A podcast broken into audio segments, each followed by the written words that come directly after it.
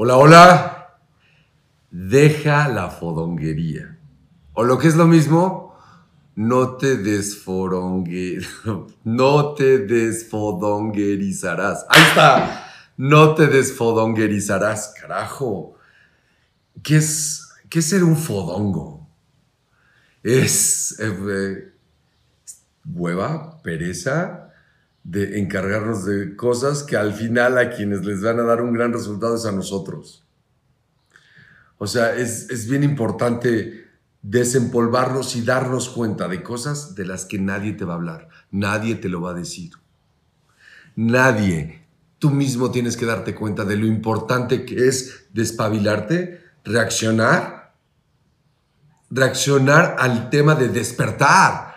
O sea, despertar y ver qué estamos haciendo con nuestra vida y qué estamos haciendo con nuestra mente.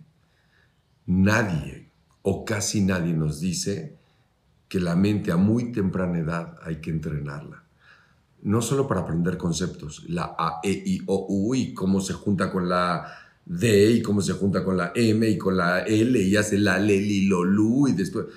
No, mucho más allá de eso, la mente va a llevarnos a estados de ánimo va a llevarnos a que nos sintamos de una u otra forma, según pensemos.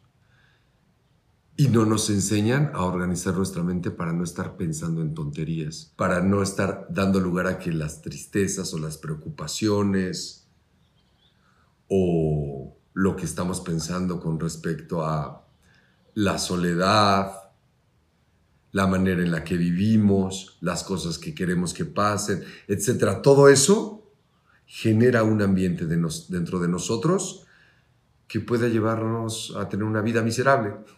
Así. O no, tan solo por cómo pensemos. Porque más allá de lo que sucede, y lo hemos experimentado todos, o sea, todos hemos visto niños muy felices en condiciones muy elementales, pasándola bien, incluso adultos, porque, porque la riqueza no es un tema de, de posesión, la riqueza es un tema de disfrute.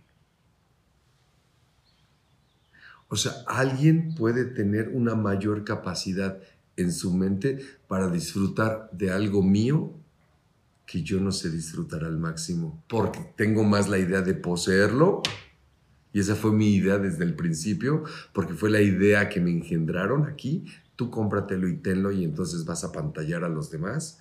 Es más mi idea de eso que realmente de disfrutarlo. Y todo es, es un tema mental. Y así como estoy hablando de esto, pero puedo hablar de esto, pero puedo hablar de algo más sofisticado o algo que parece imposible de conseguir, es un tema de disfrute. Y muchas veces nuestra mente no nos está ayudando a que podamos disfrutar más. Y si no estamos haciendo algo al respecto, porque seguro ya nos dimos cuenta desde hace rato que nos frustramos muy fácilmente con tal o cual tema, con tal o cual persona. Si no hemos hecho algo es por fotos, porque implica chamba, porque implica despertar, modificar, hacer cambios, simplificarnos. Para simplificar hay que sacar, para sacar del closet o de la mente o del garage, hay que ponerse a chambear y ensuciarse y rasparse y sacar cosas. Y después es increíble cómo se siente en espacio después de haber limpiado. Y lo mismo pasa acá. ¿Y cómo empieza uno a entrenar su mente? Con el simple hecho de decir, no voy a permitir la fodonguez, porque esto va a dar lugar a que después se complique más mi vida y a que yo sea un, un pinche pelele de la situación. Que cualquier cosa que pasa me hace cambiar mi estado anímico y, puedo estar enfermando mis órganos, enfermando mi, mi vida por, por ser un fodongo. Por no decir, a ver, no, no, no, esto depende de mí. Sí, sí está pasando esto, pero yo también puedo decidir tomar las cosas de esta otra forma que es más constructiva para mí. Porque construye algo y lo otro destruye, así de simple. Y no quiero algo que me destruya. ¿Y en qué momento llego a eso? En el momento tan simple en el que me siento y empiezo a revisar cómo carajos estoy pensando. Pensemos en este momento, vamos a hacer este ejercicio tan simple. Pensemos en este momento en la última situación que nos ha estado preocupando, angustiando, teniendo tristes, este, ansiosos, qué sé yo. A ver, ¿qué, ¿qué es lo que me tiene así?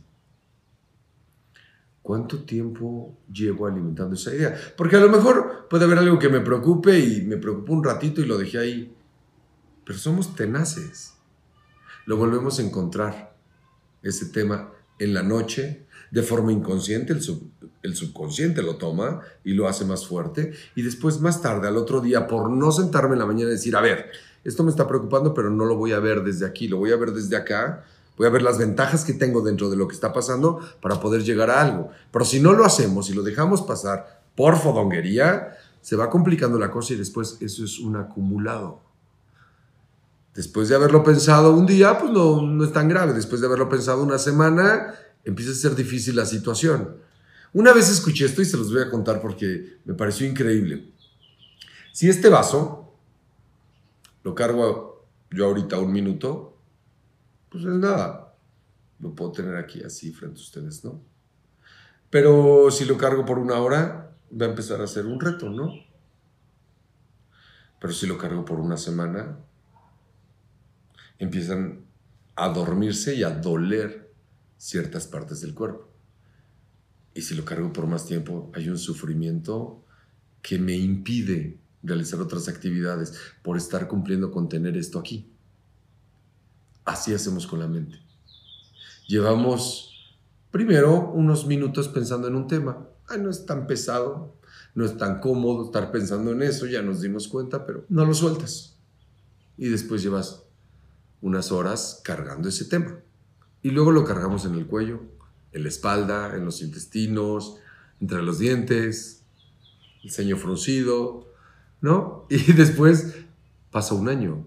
O sea, podemos llevar años cargando temas que han imposibilitado nuestro desarrollo en otras áreas por fodongos.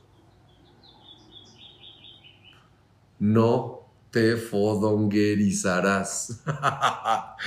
Me encanta. Me encanta porque de ahí ya empiezo a tomármelo diferente y digo, sí, ok, a ver, ¿qué voy a hacer de ahora en adelante si quiero empezar a entrenar mi mente? Simple. Antes de empezar el día, primero revisar cómo estoy respirando. O sea, esta es una máquina.